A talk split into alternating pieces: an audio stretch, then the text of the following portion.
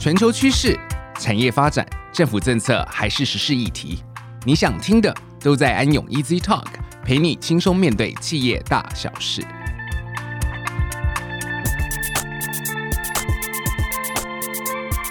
各位听众，大家好，欢迎来到安永 Easy Talk，我是负责气候变迁跟永续发展服务的职业会计师 Roger。这次来到安永 Easy Talk 跟大家聊天，很荣幸的邀请到我们安永联合会计师事务所所长 Andrew，跟我们一起聊聊最近很夯的净零碳排放趋势。来，请所长跟大家打个招呼。大家好，我是 Andrew。Roger，现在近零排放是近期各国跟企业常在在讨论的议题。我想目的是要加强整个因应气候变迁的力道。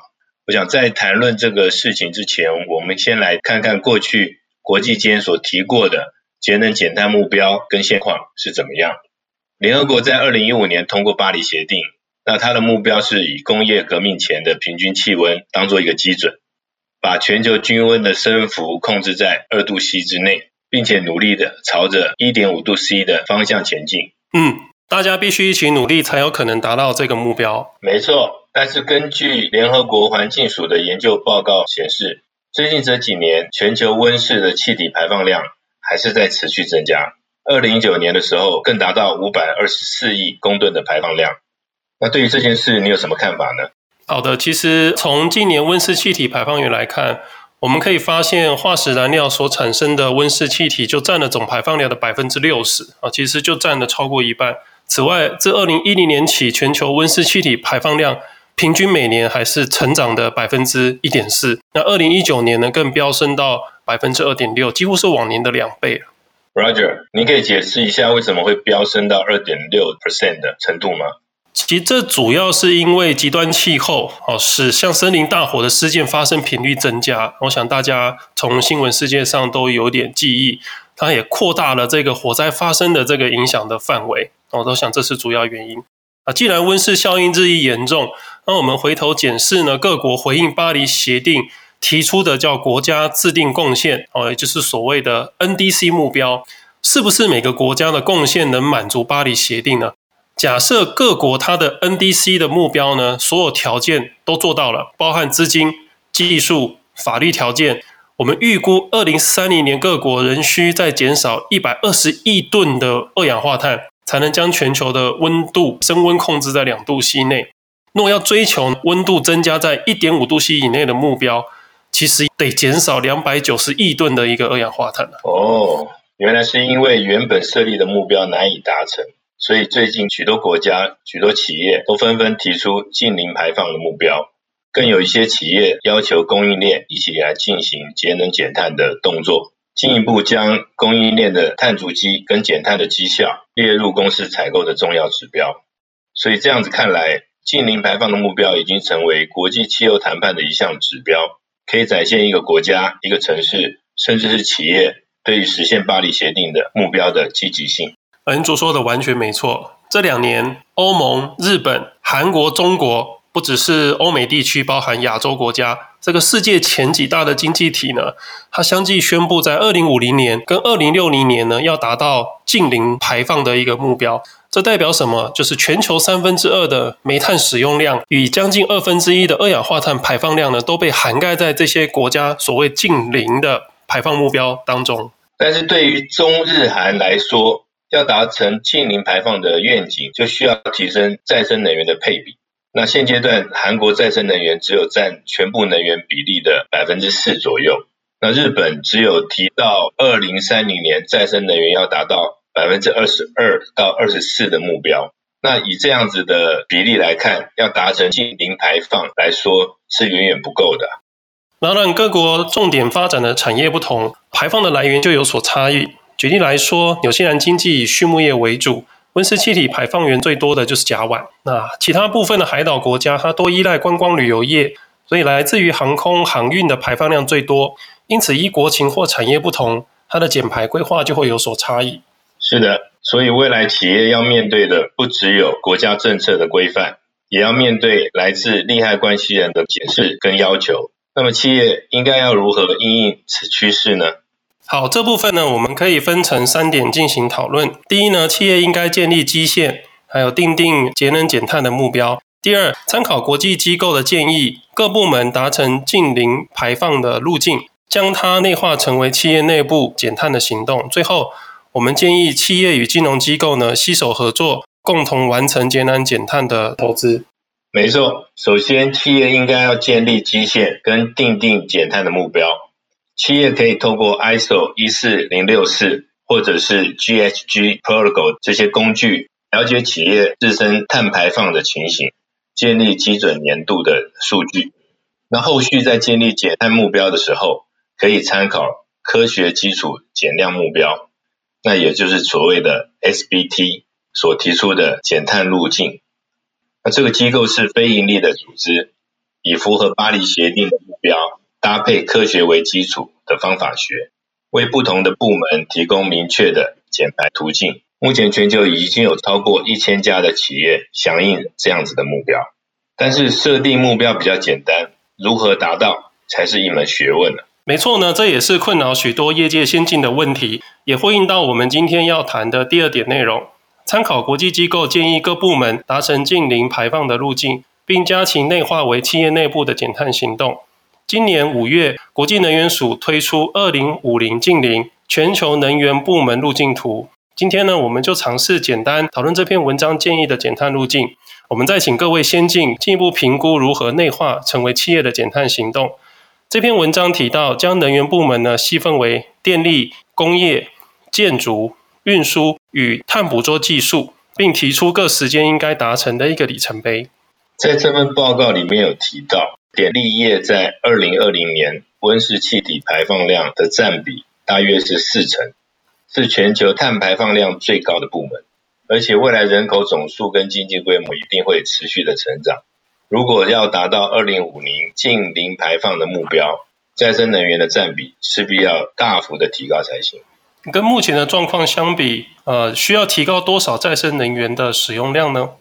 依据这份报告的推估，二零三零年太阳能、风能的装置容量会是现在的四倍，而且到了二零五零年，再生能源用电量是目前总用电量的二倍以上。哇，这听起来是非常有野心的目标。再来，我们讨论工业部门的减碳路径。这个部门在二零二零年温室气体排放量的占比为百分之二十五，是全球碳排放量第二高的一个部门。预计到二零三零年的碳排放将下降百分之二十，到二零五零年排放幅度可以达到百分之九十三的零碳排放目标。根据过往的经验，工业部门需要透过优化设备的营运效率，来提高原料跟材料的效率。以及采用最佳可行技术来增加产量的方式，达到减少碳排放量的效果。但是面临零碳的目标，上述的方案效果有限。那是否有没有其他的节能减碳的方式可以作为参考呢？是的，在面临需要如此大幅度的削减碳排放的情况底下，工业部门需要依靠更多的一些新技术，例如氢能和碳捕捉与封存的技术。例如，二零五零年氢能的产量将需要是现在的六倍，其中一半呢会用于工业部门的钢铁和化学产品。这些技术可共同为二零五零年工业部门减少约百分之五十的碳排放。了解。所以接下来我们要谈的是运输业，这个 sector 在二零二零年温室气体排放量的占比是百分之二十一，是全球碳排放量第三高的部门。那运输部门要怎么样来达成节能减碳呢？这个需要透过政策来改变，同时也要改变旅客的交通方式，并且搭配能源转型，达到近零排放的目标。虽然各类交通工具实现这个目标的速度有所不同，但是在报告里面有提到，估计到二零五零年的交通运输主要燃料组成中，百分之四十五为电力。其次是氢燃料占百分之二十八，还有生质能源占百分之十六。没错，呃，这样的资讯其实我们可以大概想象运输排放中的一些状况。最后呢，我们要谈到的是建筑业这个部门，在二零二零年温室气体排放量占比达百分之八，是全球呢碳排放量第四高的部门。